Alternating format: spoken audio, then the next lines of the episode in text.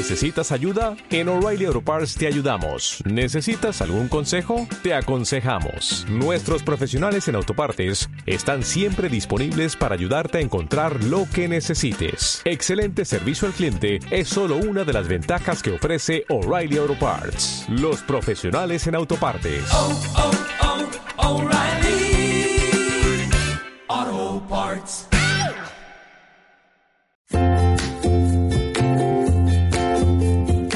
Hola, ¿qué tal? Soy Fran, Fran Izuzquiza, el autor de este cuaderno de podcasting. Esto es una pequeña cuña antes de empezar para darte la bienvenida si es la primera vez que lo escuchas y para darte las gracias si eres habitual.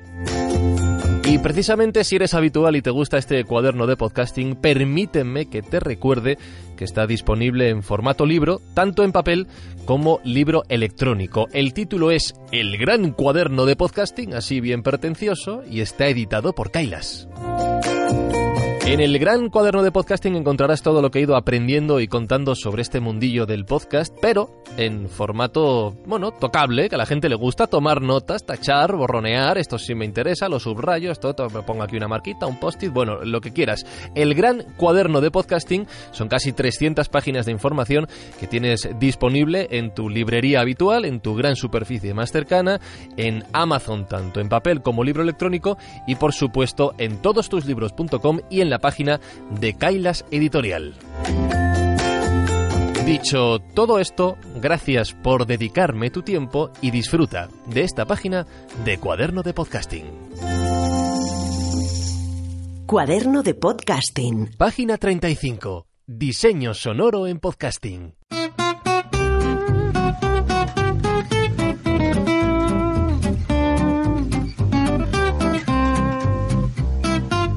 Al final de cada capítulo de este cuaderno de podcasting os dejo mis vías de contacto para recibir vuestros comentarios, vuestras sugerencias, vuestras ideas y no lo digo por decir. eh, gracias antes de nada a todos los que os habéis decidido a escribir en algún momento y gracias en este caso a Pablo Pando por sugerir el tema de hoy a través de Instagram, ya sabéis, arroba izuzquiza. Pablo está empezando un proyecto, un podcast narrativo, y quiere conocer el papel que juega el diseño sonoro en ese camino. Y ese será el tema de hoy.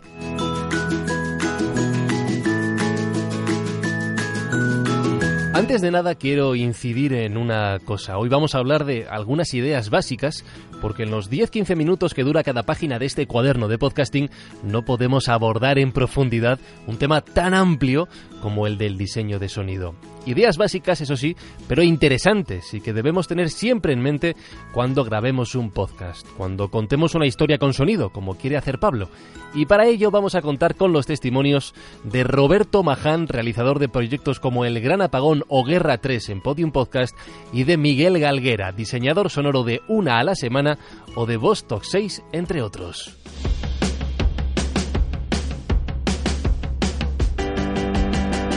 Antes de hablar del diseño sonoro en sí, hablemos de la calidad de sonido.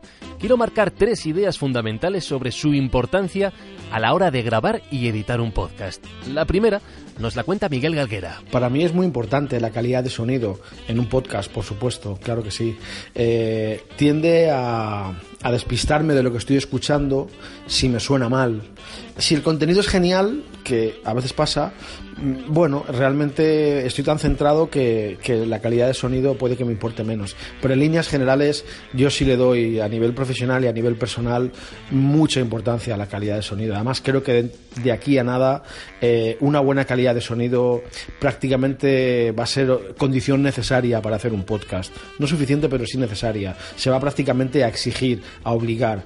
¿no? Es, es, es yo creo que hacia donde vamos una vez que el sector se profesionaliza cada vez más a una, a una mejor calidad de sonido. Miguel nos presenta la calidad de sonido como un elemento importante a la hora de captar la atención de nuestro oyente potencial.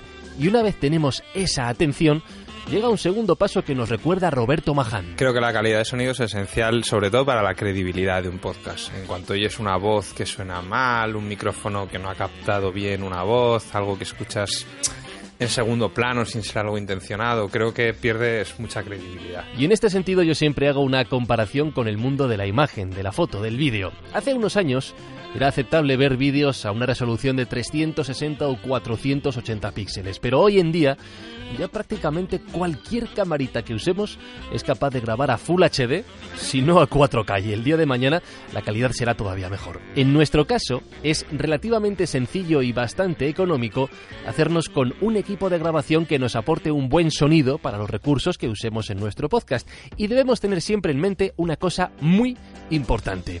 Es clave grabar las cosas bien y no resolver los problemas de sonido en edición o postproducción, porque los ordenadores ayudan, pero no hacen magia. Si la grabación de nuestra voz tiene eco, por ejemplo, será muy complicado quitarlo después si es que es posible. Si el sonido es malo por cualquier motivo, tendremos que solventarlo desde el mismo momento de la grabación, no después. Ningún profesional enseñaría fotos o vídeos de su negocio que se vean mal, ¿no? ¿Vamos a permitirnos que un mal sonido sea nuestra tarjeta de presentación ante el mundo?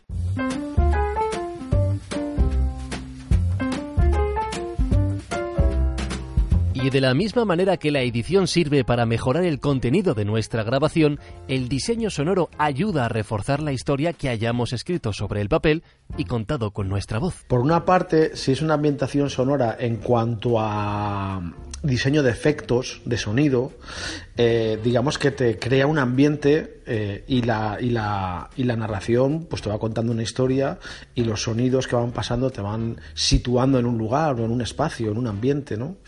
Eso por una parte, entonces imagínate, te puede hacer comprender mejor o meterte mejor en una historia. Eso por una parte, pero me gusta incluso más eh, la parte musical. La parte musical sí que te puede dar todos los matices del mundo a una narración, te la puede volver nostálgica, te la puede volver chistosa, te la puede volver eh, tétrica, te- es genial. A mí, es, de hecho, sin duda, creo que es la parte que más me gusta de la ambientación sonora. Coger una locución y darle algo, un aspecto que no tenía, que probablemente quiera tener por lo que se está diciendo en el texto, pero tú le pones un contexto que, que a veces, si te sale bien, es, es genial. Porque no es lo mismo que yo cuente todo esto con esta música, a que lo haga con esta otra, o que de repente cambie la canción Y aplique este efecto a mi voz para sonar así. Lo que hagamos con los sonidos tiene que ayudar a reforzar el mensaje que queramos enviar a nuestros oyentes. En el campo de los podcasts narrativos, por lo que nos preguntaba Pablo, suele hacerse de una manera sutil, jugando con las músicas de fondo, con el momento en el que aparecen y desaparecen, y muy importante, jugando con los silencios. Porque los silencios, bien aplicados, nos hacen pensar en lo que acabamos de escuchar. Reflexiona sobre esto.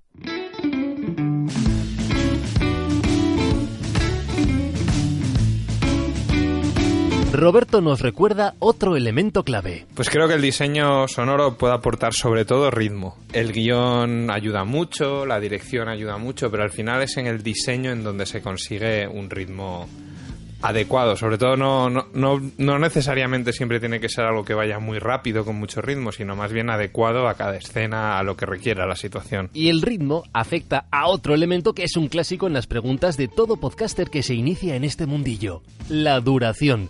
¿Cuánto tiene que durar mi podcast? ¿Cuál es la duración ideal? ¿10, 20, 30 minutos? ¿Una hora? ¿Dos?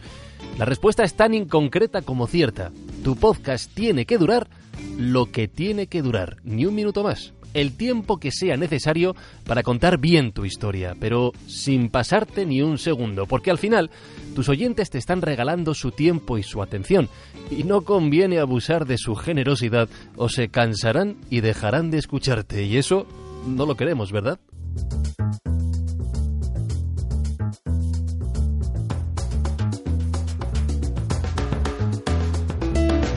El diseño sonoro en podcasting mezcla elementos y técnicas que proceden de disciplinas diversas y es por ello que he preguntado a Roberto y a Miguel en esta página del cuaderno. Roberto Maján trabaja como técnico en radio, concretamente para la cadena SER, realizando, por ejemplo, Hoy por Hoy, el programa informativo más escuchado de la emisora y, de hecho, el programa más escuchado de la radio española. Miguel, por su parte, tiene mucha experiencia en el campo de la producción musical.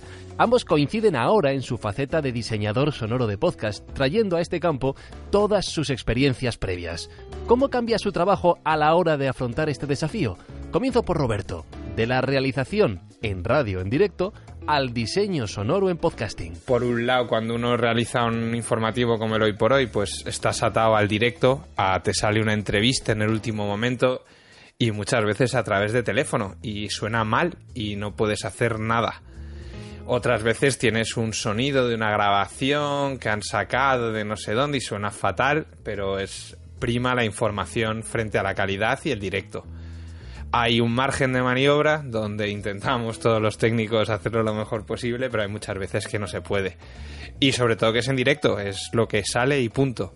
En cambio, con un podcast es justo al revés. Si hay una grabación que no está bien hecha, hay que repetirla si hay una música que no está en una calidad aceptable, hay que volver a buscarla. Un efecto que a lo mejor de librería no suena como queremos, pues hay que grabarlo, hay que buscarlo de otro lado. No es que prime la calidad frente al contenido, pero si la calidad no es aceptable, da absolutamente igual el contenido. Hay que conseguirlo por otros medios, porque si no pierdes toda la credibilidad, te vas de la historia. De nuevo volvemos al concepto de la calidad de sonido. Tenemos muchas opciones para conseguir que nuestro podcast suene lo mejor posible.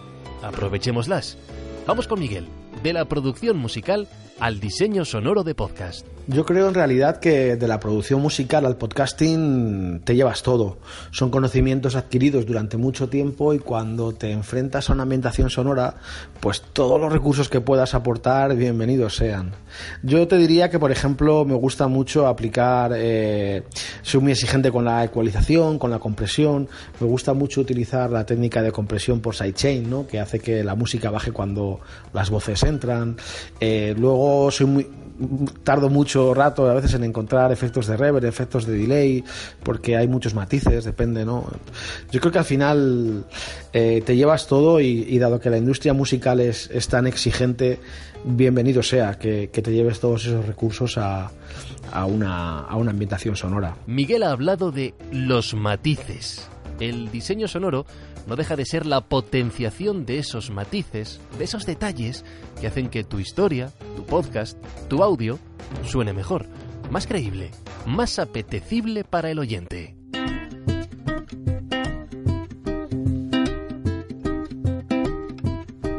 Y más que hablar del diseño sonoro, más que enumerar trucos, herramientas, elementos clave, lo mejor es escuchar escuchar podcasts realmente buenos, sobre todo en este caso en la parte del diseño de sonido, para entender cómo cuentan ellos sus historias y cómo las potencian precisamente mediante el sonido.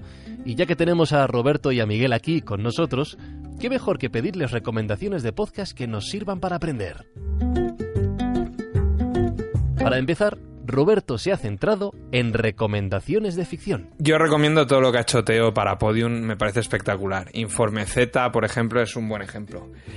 Y un podcast que fue cuando empezó Podium, que a mí me marcó mucho, como de cómo se deben de hacer las cosas, es Bienvenido a la vida peligrosa, que también me parece que está realizado de forma magistral. Y Miguel nos lleva al terreno de la narración sonora. A mí personalmente el podcast que más me gusta en la actualidad, siento no ser nada original, pero es Radio Ambulante, porque combina de una manera genial la narración, la narrativa eh, y luego los elementos sonoros. De hecho, me gusta muchísimo que, la mayor parte del tiempo, bueno, pues se va locutando, se va contando una historia, van poniendo cortes y no está pasando nada a nivel sonoro pero cuando añaden algo, eh, te añade un matiz eh, genial, ¿no? Ya sea pues un efecto de sonido o a lo mejor unas notas musicales o lo que sea. Dos conceptos diferentes de podcasting. Las ficciones, donde el diseño sonoro es clave para que nos sumerjamos en el universo al que nos traslada la historia. Y los podcasts narrativos, especialmente en el caso de Radio Ambulante, donde juegan sutilmente con el sonido para que la historia resulte más creíble. De todos estos ejemplos y de muchos más, se puede aprender muchísimo.